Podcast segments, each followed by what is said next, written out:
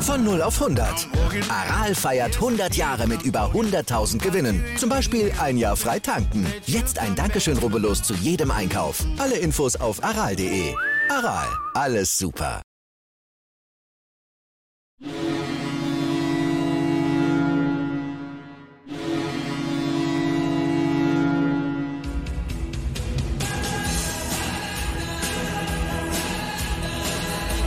Moin, moin zu Lebenssache 1, dem Werder Bremen Fußball-Fan-Talk mit Scoop und Sepp. Und wie ihr wisst, äh, haben wir nochmal reingeschrieben, Scoop ganz, ganz urplötzlich doch nochmal auf dem Weg Richtung Weserstadion gewesen, jetzt schon wieder hier bei uns äh, zurück mit den neuesten Eindrücken. Tja, ähm, machen wir es einfach. 1-1, Tabellenführung, alles super, ähm, können wir Wochenende abhaken oder wie war es im Stadion, Scoop? Ja, hallo liebe User, hallo lieber Sepp. Erstmal möchte ich dich fragen, äh, wer hat nochmal 1-1 getippt? Für das Spiel? Ja. Ich werde darauf, ich werde auf jeden Fall auf ähm, Okay. kommen, dass du natürlich nicht nur labern kannst, sondern einer der größten Fußballexperten neben, neben Felix Magath, den wir vor ein paar Wochen zitiert haben, äh, bist, mit dem wir wahrscheinlich schon aufgestiegen wären, um noch ein kleines Anekdötchen äh, dran zu hängen. Und Ja. mit deiner Erfahrung, dass Sandhausen gegen Spitzenmannschaften immer 1-1 spielt, hast du natürlich das Richtige getippt, ja. Ja, alles gut. Aber Wollte ich warum mal extra noch ins Weserstadion fahren äh, musst, das habe ich nicht verstanden, aber das kannst du jetzt noch mal erzählen. ja, genau, das ist ja auch. Ja, wie gesagt, nochmal, hallo liebe User. Also, ich bin gestern Nachmittag war eine ganz, äh, gestern Nachmittag beziehungsweise Abend war es eine ganz kurzfristige Entscheidung, als ich auf einmal lesen musste in den Werder News, dass Lars äh, Lukas May spielen muss. Da habe ich gesagt, halt, Scoop, dagegen musst du was machen. Du musst dir noch eine Karte besorgen, du musst ins Weserstadion fahren, weil wenn Mai spielt, dann muss wenigstens unentschieden rausspringen, ähm, dass wir nicht verlieren. Weil wenn ich nicht im Stadion bin, könnte ja mal sein, dass wir verlieren. Ich war im Stadion, haben wir da einen Punkt geholt, ähm, was natürlich aber zwei Punkte zu wenig ist. Also ganz ehrlich, Stadionerlebnis, ähm, wir waren klar die bessere Mannschaft. Wir haben gefühlt 90 Prozent Ballbesitz gehabt. Wir waren ganz klar die bessere Mannschaft. Die Sandhausen hatten aber hinten drin ähm, gefühlt drei Leute, die 2,50 Meter groß waren und jeden Kopfball da weggefischt haben, auch total lange Geräten hatten, irgendwie an jede Grätsche noch drangekommen sind und so weiter und so fort. Die haben sich schon gut hinten reingestellt. Ja, und äh, dann machen die echt den ersten Torschuss nach einem Fehler vom Gruev im Mittelfeld, wo ich sage, Gruev eigentlich bis dahin meiner Meinung nach eine gute Partie gespielt. Liebe User, ihr könnt das in die Kommentare schreiben, wenn ihr meint, wenn ihr eine andere Meinung habt äh, wie ich. Ich habe nur das Stadionerlebnis. Ich finde, bis dahin super One-Touch-Fußball gespielt, der Gruev, gut die Bälle verteilt, nur da spielt er natürlich den Gegenspieler genau im Fuß. Äh, dein Freund Pavlenka sieht dabei aber auch nicht gut aus, finde ich, definitiv. Okay, er rechnet nicht damit, dass der Testro den noch spitzelt. Also da sieht Pavlenka auch ganz doof aus. Aber die Reaktion von der Mannschaft fand ich dann wieder vollkommen in Ordnung. Die hat sich nicht aus der Ruhe bringen lassen, hat äh, alles nach vorne geschmissen, aber auch gezielt nach vorne geschmissen, nicht kopflos nach vorne geschmissen. Außer ähm, die letzten fünf Minuten, da habe ich mich ein bisschen im Stadion geärgert, weil dann echt nur noch Kick and Rush kam, nur noch lange Bälle. Und ich habe es ja gerade gesagt, die drei Abwehrspieler waren gefühlt 2,50 Meter groß. Und da hat Werder echt gehofft, dass Füllkrug gegen die drei immer einen Kopfball gewinnt. Und das fand ich schon ganz schwach. Da musste den Ball flach spielen bis zur Außenlinie und dann den Ball flach reinbringen, dass den noch irgendeiner verstolpert oder du irgendwie ein Tor machst. Aber die langen Bälle haben mich zum Schluss total aufgeregt. Aber jetzt kommt das große Aber. Was ich überragend fand, die letzten fünf Minuten war das Stadion. Das komplett, also es waren 36.000, es fehlten natürlich noch bis Ausverkauf, es fehlten 6.000, aber die 36.000, Ausnahme in Klammern, wir haben es gezählt, 38 Sandhausener Fans, man konnte sie zählen auf jeden Fall im Oberrang, es waren 38. Ich habe es genau gezählt. Ähm, definitiv. Die haben natürlich kein ähm, richtig Theater gemacht die letzten fünf Minuten, aber sonst das Weserstadion, es stand komplett und es wurde komplett angefeuert die letzten fünf Minuten. Und das war schon fast Gänsehaut, muss ich dir sagen. Also wie sie da die Mannschaft nach vorne gepeitscht haben, da hätten die Fans eigentlich ein Tor verdient gehabt, dass wir drei Punkte geholt haben. Aber so war es nur ein ernüchterndes 1-1. Deshalb freue ich mich natürlich auch gar nicht über meinen Tipp. Mein Tipp war 1-1, aber darüber kann ich mich natürlich gar nicht freuen, weil es sind definitiv zwei Punkte zu wenig. Es tut richtig weh. Auch viele ähm, enttäuschte Fans habe ich gesehen, weil du hättest natürlich äh, drei Punkte Vorsprung haben können. Jetzt hast du nur noch einen Punkt Vorsprung. Und ähm, damit ich mal so langsam meinen Monolog aufhöre und dir auch eine Frage stellen kann, Sepp, was passiert, wenn wir nächste Woche in Pauli verlieren und Schalke und äh, Darmstadt gewinnen? Dann bist du Vierter. Dann bist du Vierter.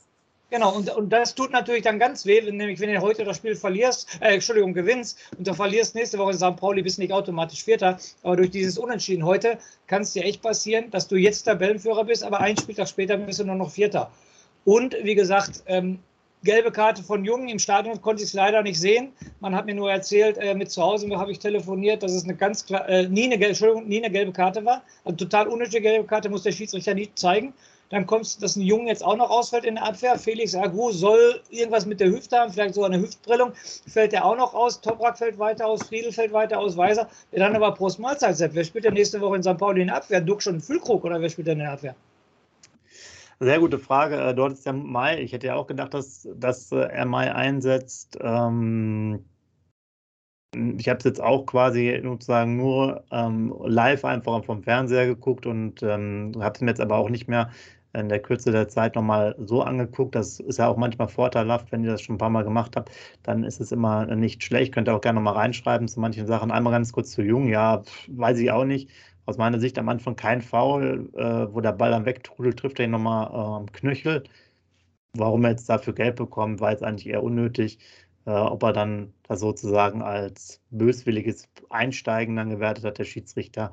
Aber wie auch immer, äh, das ist halt auch ein bisschen das Problem. Irgendwann sind die halt alle dran mit den, mit den vielen gelben Karten. Da kannst ja noch froh sein, dass es jetzt nicht so viele getroffen hat. Du hast Agu angesprochen, ja, weiß ich jetzt auch, stand, stand jetzt bei der Aufnahme noch nichts Neues ist auf jeden Fall irgendwo hüftmäßig, sagen wir auch dann, dann äh, in der Szene, dass er sich direkt so am, am, am ja, Beckenbereich, Hüftbereich dann im hinteren Rücken ähm, gefasst hat. Muss man alles abwarten, Gott sei Dank noch ein bisschen Zeit. Und ja, wir hatten ja die Chancen durch äh, Heidenheim, die gegen Nürnberg gewonnen haben, Rostock gegen St. Pauli gewonnen haben, dass es eigentlich ein gutes, äh, super äh, Wochenende wird, wie du schon gesagt hast. Hat man so ein bisschen vertan.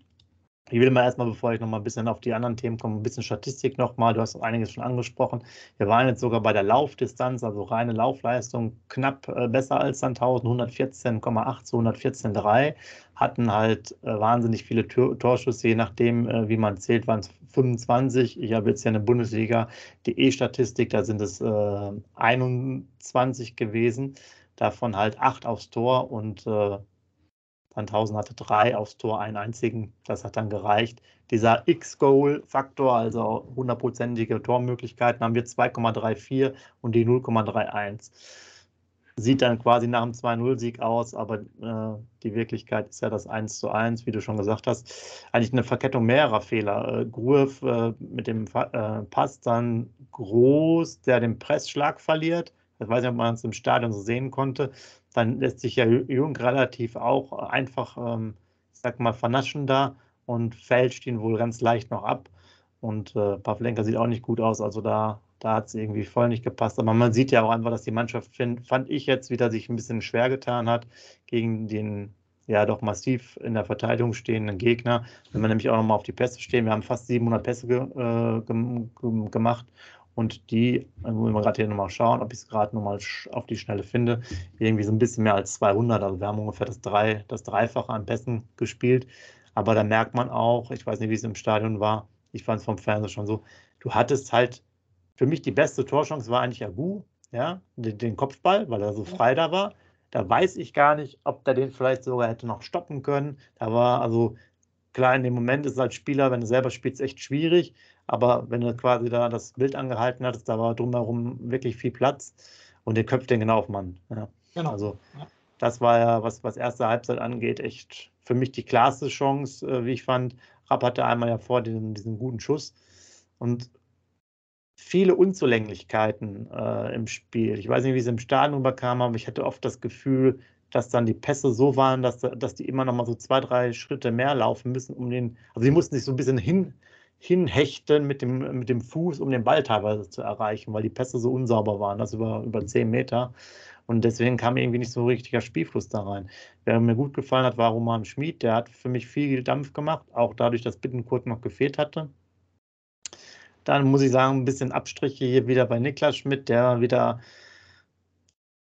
keinen überragenden Pass gemacht hat. Sicherlich so äh, das ganz solide mal macht, aber auch viel Stückwerk dabei. Da hat er auch also unsaubere Pässe ohne Ende, hat sich auch bei der Auswechslung selbst äh, geärgert insgesamt. Aber wie gesagt, ich mag ihn ja von der Art her gerne, aber von der Leistungshersache, da, da reicht es halt auch irgendwie nicht. Ne? Also Bundesliga über längere, also selbst zweite Bundesliga über längere Zeit sehe ich gerade nicht. Klar, braucht auch ein bisschen Spielpraxis, aber die Schwankungen sind einfach dann noch zu groß und der ist ja auch jetzt keine äh, 20 mehr, sondern jetzt auch bald im, im mittleren äh, Zweierbereich quasi und da wird es da wird's dünn. Duxch, da merkt man, fand ich schon, dass der noch ein bisschen äh, ähm, ja, geschwächt war, aber macht das Tor halt super. Ne? Ich wollte, wie gesagt, zur Einzelkritik, was ich im Stadion gesehen habe, äh, Niklas Schmidt gebe ich dir total recht, ähm, bin ich hundertprozentig bei dir. Ähm, wen ich noch positiv erwähnen möchte, der ist richtig gut gemacht auf einer Position, die er, glaube ich, selten spielt. Ich glaube, in Darmstadt hat er so öfters gespielt. Nikolai Rapp hat mir gut gefallen. Der hat gefühlt, ja. glaube ich, hinten keinen äh, Zweikampf verloren und ich glaube auch keinen Scheißpass gespielt, auf Deutsch gesagt, drücke ich mich jetzt mal so aus. Der hat das richtig gut gemacht. Ist mir besser aufgefallen als der Groß heute sogar, muss ich ganz ehrlich sagen. Groß ist irgendwie unter seinen Möglichkeiten geblieben. Mhm, auch einmal ja. kurz vor Schluss die Offensivaktion, die er hat, wo er den Ball da vertändelt, wo der aus der Luft kommt und er ist im 16er und der gar nicht weiß, was er mit dem Ball da machen soll. Also da könnte noch eine Chance rauskommen. Niklas Schmidt, wie gesagt, bin ich bei dir. Romano Schmidt, äh, ein Arbeitsbiene. Ne? Nicht nur Techniker, eine Arbeitsbiene, nur unterwegs. Sucht auch die Zweikämpfe gegen die Leute, die drei Köpfe größer sind als er. Es ist ihm scheißegal. Also läuferisch auch eine richtig, richtig gute Partie. Also wer für mich heute nicht so toll war, war der Füllkrug, muss ich mm, ganz ja. ehrlich sagen. Aber auch, denke ich mal, aufgrund der ähm, Gegenspieler, aber er hat sich auch sehr viel zurückfallen lassen. Er stand sehr oft an der Mittellinie, muss ich gerade sagen. War nicht dieser Boxstürmer, der immer eine Box war, außer die letzten fünf Minuten. Äh, Marvin Duksch außer das Tor ist er mir auch nicht großartig aufgefallen, muss ich ganz ehrlich sagen. Also das Tor macht er überragend. Also das kann er ja wirklich. Ne? Diesen First Touch, den, den kann er ja wirklich. Ne? Da rechnet auch kein Sandhauser mit, dass er den direkt aufs Tor schießt. Da rechnet keiner mit. Das siehst du auch. Auch in der Zeitlupe siehst du nochmal, dass kein Sandhausener damit rechnet, dass er den direkt schießt. Also das macht er wirklich gut. Aber sonst hing er auch viel in der Luft. Hat wohl auch läuferisch mehr gemacht als Fülle, aber hing auch viel in der Luft, muss ich ganz ehrlich sagen. Also die konsequente Chancenauswertung war halt nicht da. Aus dem Mittelfeld kam auch manchmal zu wenig. Und du musst die Sandhausener mehr beschäftigen und nicht mehr mit langen Bällen. Und das, das hat mich halt geärgert. Und hoffentlich tun uns diese zwei Punkte nicht weh, weil ich muss noch zusammenfassend sagen, gegen den Tabellen 15. zu Hause nur 1-1 gespielt und gegen den Tabellen 18. zu Hause Ingolstadt auch nur 1-1 gespielt. Das sind schon vier Punkte, die haben wir liegen gelassen. Nicht, dass die uns am Ende wehtun, weil gegen diese Mannschaften musst du gewinnen. Und ich sage nur, die letzten drei Spiele ist Kiel, ähm, Aue, Regensburg, wo wir jetzt alle sagen, da musst du neun Punkte holen. Und deshalb, das sind auch noch zwei Heimspieler dabei, ne? Zu Hause Kiel, zu Hause Regensburg. Also, wenn du schon gegen Sandhausen und Ingolstadt nur 1-1 zu Hause spielst, ne, da muss ich ganz ehrlich sagen, da muss schon eine Schippe draufkommen. Aber ein Thema will ich noch unbedingt ansprechen, Sepp, was man im Stadion leider nicht gesehen hat. Da muss ich jetzt mit dir äh, drüber sprechen. Die Chance in der 88. Minute vom Füllkrug, die der Torwart meiner Meinung nach überragend hält, wo er den erst vom Unterarm kriegt und dann mit dem Oberarm. Also finde ich, macht der Füllkrug richtig super und der Torwart hält den überragend. Aber ich habe es gerade im Fernsehen Zusammenfassung gesehen, der Bittenkurt macht den Füllkrug auf einmal völlig an. Der macht den voll zur Sau, weil er den Ball nicht abgespielt hat. Und äh, dann habe ich im Stadion, das sieht man natürlich im Fernsehen, im Stadion nach dem Spiel wollte Leo sofort in die Kabine gehen. Weil es gibt ja immer den Kreis mit Ole Werner und so weiter und so fort. Und der Leo Bittenkurt wollte total verärgert direkt in die Kabine gehen, bis ein Betreuer gesagt hat, ey Leo, hier, da, da musst du hingehen. Ach ja, und hat sich dann umgedreht und ist da hingegangen. Also Leo war richtig stinkend sauer. Und ich kann jetzt nur Stadion sagen und auch Fernsehen sagen, ich weiß nicht warum. Ich finde, der Füllkrug darf der nicht querspielen. Der muss da, als Stürmer muss der aus dieser Position schießen. Meine persönliche Meinung. Ähm, sehr, sehr, gut, dass du das, das ansprichst. Also ich weiß beim Bittenkurt auch nicht ähm, so genau, was ihn da gefressen hat. Ich, ich fand nachher, wenn man es gesehen hat, ich meine, Romano Schmid kam da noch auf, da hätte man ihn noch rüberspielen können. Der wäre dann auch so im 16er, vielleicht 14, 15 Meter vorm Tor gewesen, hätte freie Schussbahn gehabt, hätte man machen können. Aber ich bin bei dir. Was sagt man normalerweise? Was soll der jetzt dann noch dreimal querlegen als Stürmer? Genau hat die Chance, genau. schießt selber aus 14 Metern und der Torwart hält da wirklich. Das ist ja auch ein Problem, äh, wie ich finde, oder das sagen ja auch viele, viele andere, wenn ihr euch damit beschäftigt. Du hast auch oft das Thema, dass die Torhüter irgendwo eher eine überdurchschnittliche Leistung dann gegen uns immer zeigen, oder?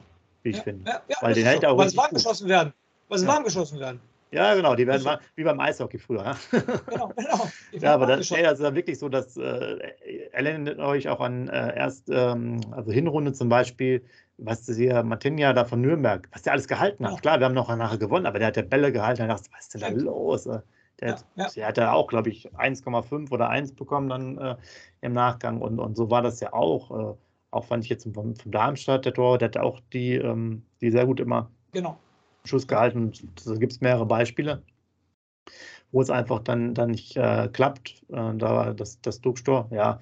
Du, Füllkrug war gerade. Entschuldigung, Sepp, ja. noch mal ganz kurz zu der Chance von Füllkrug. Also letzter Satz dazu. Erinnere dich bitte an das Tor gegen Darmstadt zwei Wochen vorher. Ist ja so ähnlich. Der schießt ja auch mit links aus. Okay, der war, glaube ich, noch schwieriger, wo der links den querlegt und er steht fast gleiche Situation. Da macht er ihn ja auch mit links rein. Ein Stürmer darf da nicht nochmal querlegen, bin ich ganz sicher. Also, damit ist für mich das Thema auch durch. Der darf da nicht querlegen. ja, zumindest ist das, äh, muss es nicht die erste Option sein, weil er dann auch den Abschluss muss er auch halt, das, halt suchen, weil äh, sonst hast du ja auch das Problem, die haben ja auch vorher beide ähm, Tore gemacht, teilweise aus 25 Metern. Ja? Genau das ist ja dann, klar, kannst jetzt sagen, die eine Szene, aber ich bin, ich bin da bei dir. Das ist zumindest jetzt kein, ich glaube, es war jetzt kein, kein Riesending und daran ist das Spiel sicherlich nicht gescheitert, ähm, weil insgesamt war dann auch mit Bittenkurt, der dann reinkam, der auch wenig Szenen hatte, ähm, da war dann halt jetzt das, das spielerische Element bis, also hin und her spielen war schön, deswegen haben wir auch so viele Pässe, aber halt alles, weißt du, 25 Meter, 30 Meter oder von mir aus noch vielleicht bis zu 20 Meter vor dem Tor. Ne? Mhm. Sieht alles gut aus, ne? Ist auch schön, guck mal, wir lassen den Ball laufen, hin und her und dim und bum, bum. Aber es bringt halt nichts, ja.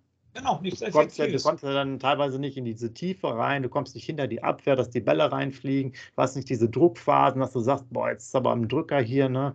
Äh, drei Torchancen, zwei Eckbälle hintereinander in zehn Minuten. Also du, du merkst dieses Powerplay und das kommt halt dann oft nicht auf und das ist ja auch unser Thema. Standards hast du, glaube ich, drei gehabt, äh, hast du wieder nichts draus gemacht. Und äh, da gilt, gilt ja die alte Regel normalerweise, drei Ecken, ein Elfer. und da hätte was sein müssen und es sind nicht drei gewesen, es waren sogar fünf Ecken. Habe gerade ja. nochmal nachgeschaut und ähm, ja, das ist. Aber ich, ich finde, das passt jetzt so mittlerweile dazu, dass es. Wir hatten jetzt halt nicht mehr dieses gute Spiel dabei, weißt du? Klar, mhm. du warst ja selber auch noch da mit dem, mit dem Darmstadt, das war halt nochmal eine Extremsituation, aber auch diese frühe rote Karte. Genau. Aber es ist halt nichts mehr Überzeugendes dabei. Genau. Es ist halt nicht diese, es ist auch keine spielerische Leichtigkeit, man spielt sich nicht in den Rausch, sondern man kämpft sich durch. Du, du bist da und denkst, okay, Halbzeit 0-0, du hast auch nicht mehr diese ganz starken zweiten Hälften, wo du dann, wo du dann vielleicht aufdrehst. Ähm, das Spiel hat so neu ein bisschen Dynamik bekommen, natürlich durch den Gegentreffer, weil dann alle sich anders verhalten müssen. Dann kommt die Reaktion, aber du hast es ja selber aus dem Stadion gesagt und fand am Fernseher hatte man auch nicht so richtig das Gefühl, dass es dann halt richtig kippt sondern es war so, ja, John kommt vielleicht noch ein bisschen, aber es war jetzt nicht so der, der, der letzte Power-Move. Und mhm. äh, es war eine große Chance, wie du auch schon angesprochen hattest. Man hätte halt vor St. Pauli, jetzt vor dem St. Pauli-Spiel, drei vor sein können, hätte sich quasi diese Niederlage sogar leisten können, ohne großartig ähm, genau. Genau. Verschiebung zu haben, vielleicht minimal mit der Tordifferenz, weil die ziemlich gleich ist. Gerade eben stehen wir bei 15, hätten wir jetzt gewonnen, hätten wir vielleicht 16 gehabt oder 17. Ne? Dann hätten die vielleicht gewonnen mit einem Tor unentschieden, dann wär, äh, Vorsprung, dann wären wir ganz mehr oder weniger immer noch paarig gewesen. Und das ist halt sehr schade. Und äh, man blickt auch auf die Spiele halt dann doch etwas mit Skepsis, wie du schon gesagt hast, die noch anstehen, weil gegen die anderen Gegner werden wir uns weiterhin schwer tun. Vermutlich ist es so eher der Effekt, dass wir gegen die guten Mannschaften besser spielen als gegen die vermeintlich etwas schlechteren. Ne? Ja, wäre zu hoffen. Ich sag mal so, ich hätte nichts dagegen, wenn du gegen St. Pauli, Nürnberg und Schalke sieben bis neun Punkte holst. Dann wäre ich natürlich der glücklichste Werder-Fan überhaupt. Ja. Aber dann musst du aber auch, dann darfst du aber nicht aus den letzten drei dann nur drei Punkte holen, sage ich jetzt mal so, ne? aus, aus Kiel, ähm, Aue und Regensburg, sage ich jetzt mal. Also es wird ganz, ganz eng. St. Pauli auch, äh, ich brauche meinen Zettel gar nicht nächsten Tag rausholen, das weiß ich jetzt schon. Äh, St. Pauli ist die heimstärkste Mannschaft, Werder die auswärtsstärkste Mannschaft. Also spielen jeweils der erste der Heimmannschaft gegen den ersten der Auswärtsmannschaft. Also muss eigentlich ein geiles Spiel werden. Pauli verliert in Rostock. Pauli hat auch nicht mehr den Lauf aus der Hinrunde. Nur wie gesagt, ich habe ein bisschen Respekt vor unserer Abwehr. Aber irgendwie sagte ja, glaube ich, Ole Werner in der Pressekonferenz, die schielen, dass Toprak und Friedel vielleicht äh, Pauli fit sein könnten. Ja, ich sage jetzt schon, einer muss fit werden, sonst haben wir ein riesengroßes Problem. Sonst muss Lasse mal spielen. Oder was weiß ich, was er macht. Er lässt sich was anderes einfallen. Aber ich wünsche mir sehr vom Herzen, dass ein Friedel oder ein Toprak mit dem Pauli wiederkommt. Das ist ganz wichtig. Ja, ich glaube aber auch, dass sogar Friedel wiederkommt. Velkovic, der hatte ja Probleme mit der Wade, der müsste auch dann wieder fit sein. Äh, mhm. Denke ich mal. Dann hättest du ja beides Optionen. Du könntest ja wieder äh, statt Rapp äh, einsetzen. Einmal Velkovic, du könntest dann für Jung äh, Friedel spielen lassen auf links. Genau. Groß genau. würde dann noch bleiben. Ja, gut darf nicht auf, ausfallen, weil Weiser ist auf jeden Fall nicht genau. fit. Dann wird es da halt genau. halt schwierig. Aber ich glaube, dass der, dass der das packt. Gut, du spielst halt immer mit Mbom. Ist natürlich auch jetzt nicht die, die beste Sache. Aber es, in dieser Fünferkette, da geht es ja noch gerade so. Das, das, ist aber jetzt wirklich das Problem, dass wir in der Kaderstruktur, wenn dann zwei, drei wegbrechen, nicht diese Breite haben. Aber es haben sicherlich auch nicht, äh, andere Mannschaften auch nicht.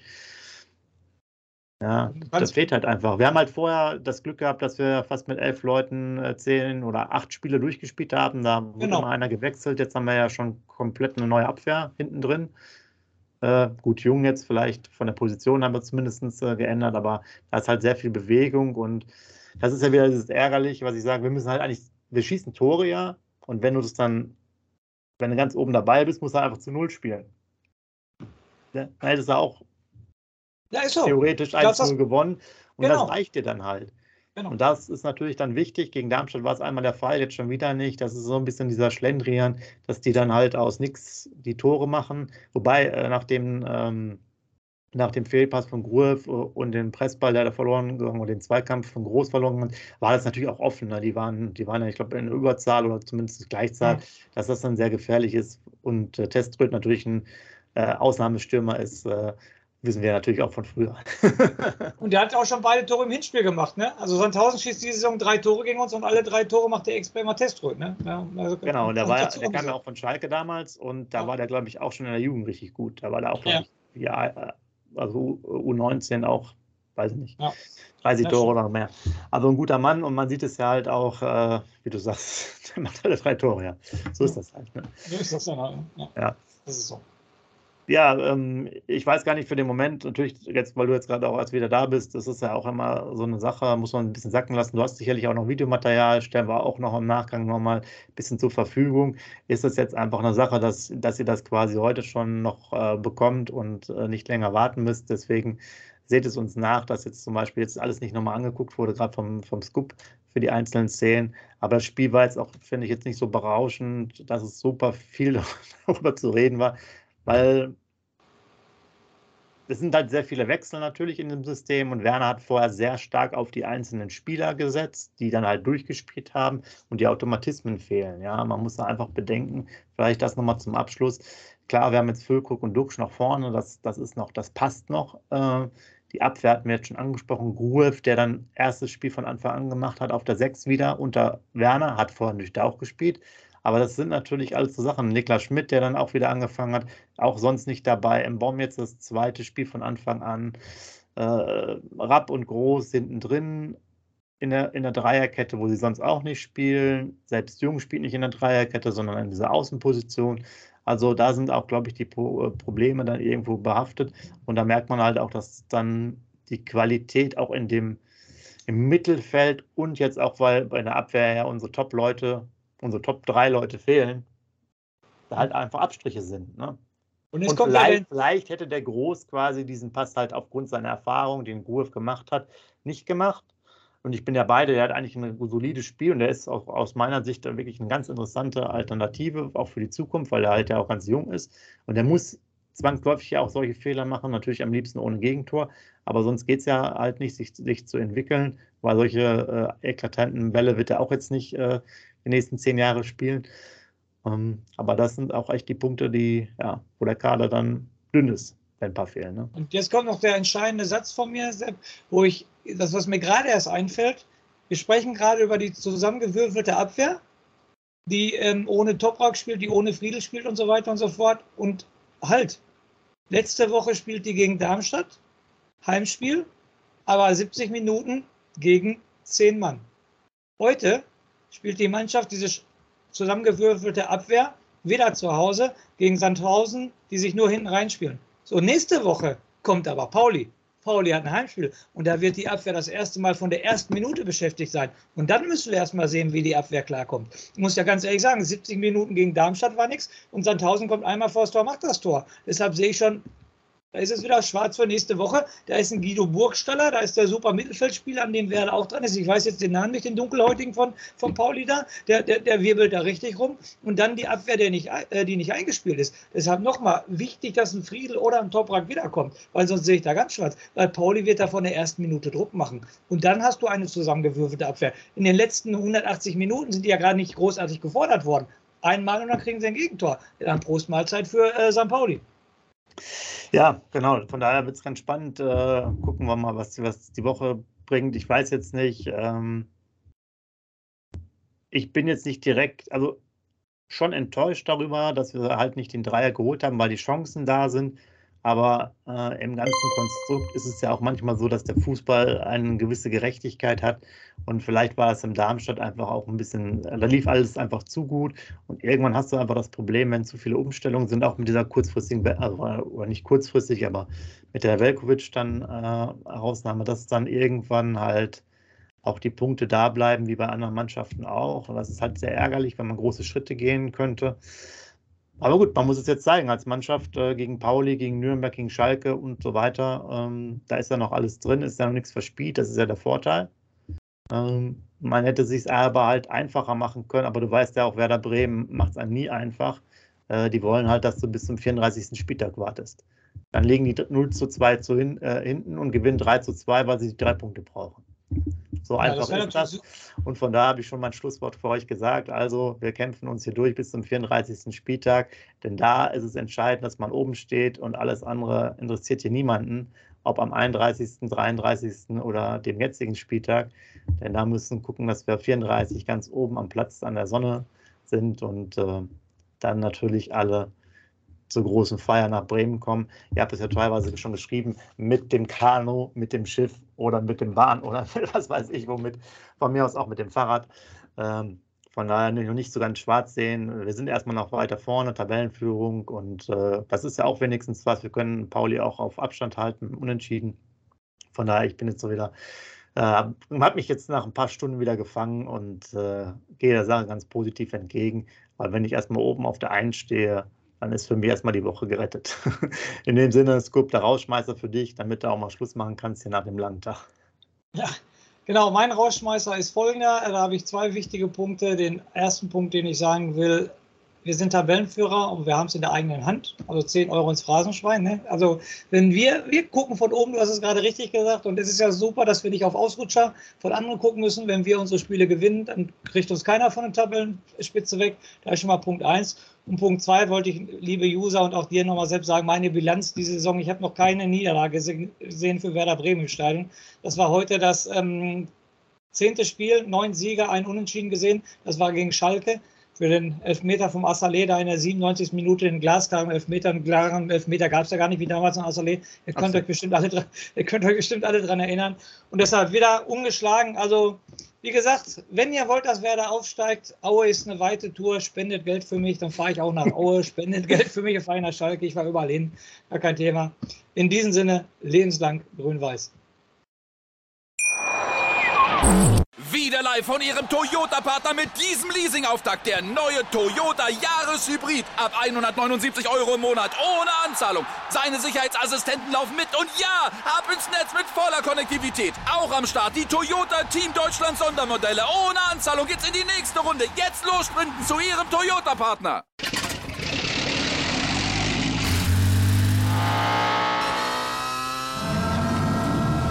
Von 0 auf 100. Aral feiert 100 Jahre mit über 100.000 Gewinnen. Zum Beispiel ein Jahr frei tanken. Jetzt ein Dankeschön, rubbellos zu jedem Einkauf. Alle Infos auf aral.de. Aral, alles super.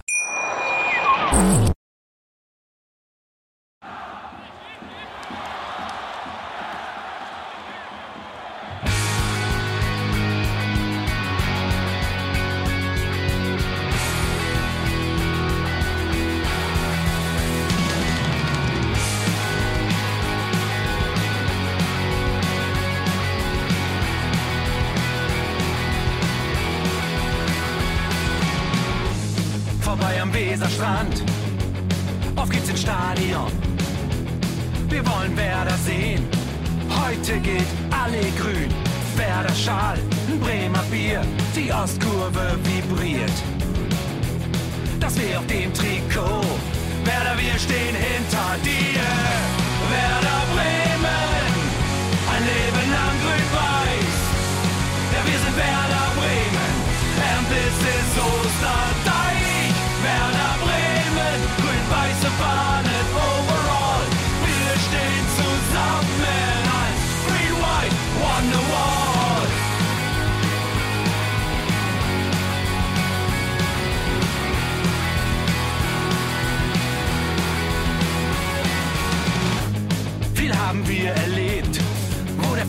Den Bogen macht. Und unser Stadion strahlt in seiner Pracht. Weser Wunder, Liga 2, doch der zwölfte Mann bleiben wir.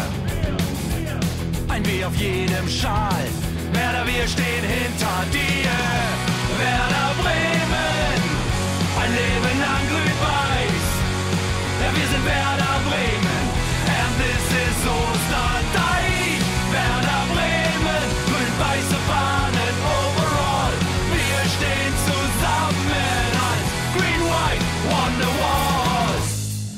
die Weser fließt, weht ein besonderer Wind durch unser Haus. Egal ob jung, ob alt, wir stehen zu Werder Bremen und das hört nie auf. Meisterschaften und Pokal, das Double 2004. Auf geht's zu neuen Wundern. Werder, wir stehen hinter dir.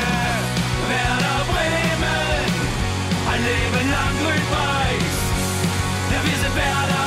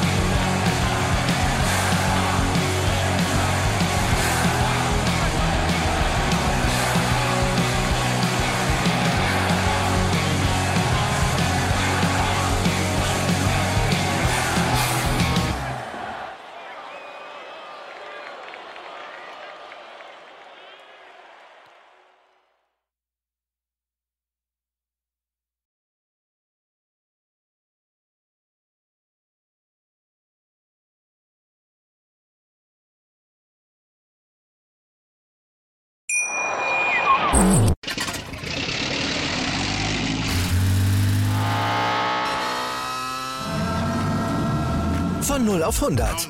Aral feiert 100 Jahre mit über 100.000 Gewinnen. Zum Beispiel ein Jahr frei tanken. Jetzt ein Dankeschön, rubbellos zu jedem Einkauf. Alle Infos auf aral.de.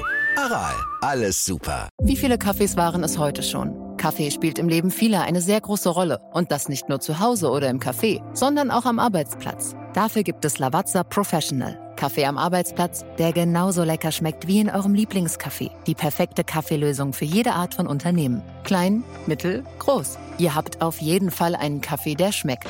Die richtige Motivation für eure Arbeitstage. Alle Infos zu Lavazza Professional findet ihr auf lavazzapro.de mit allen Kaffeelösungen für euer Büro. Ich habe mich natürlich schockverliebt, weil die war wirklich ganz, ganz klein. So begann die Mensch-Hund-Beziehung zwischen Christina und Tierschutzhund Frieda. Und wie es danach, nach dem ersten Moment der Verliebtheit, so weiterging und welche Klippen es danach zu umschiffen galt, das hört ihr in der neuen Ausgabe von Iswas Dog, dem Podcast für harmonische Mensch-Hund-Beziehungen. Ist was, Dog? Mit Malte Asmus. Überall, wo es Podcasts gibt.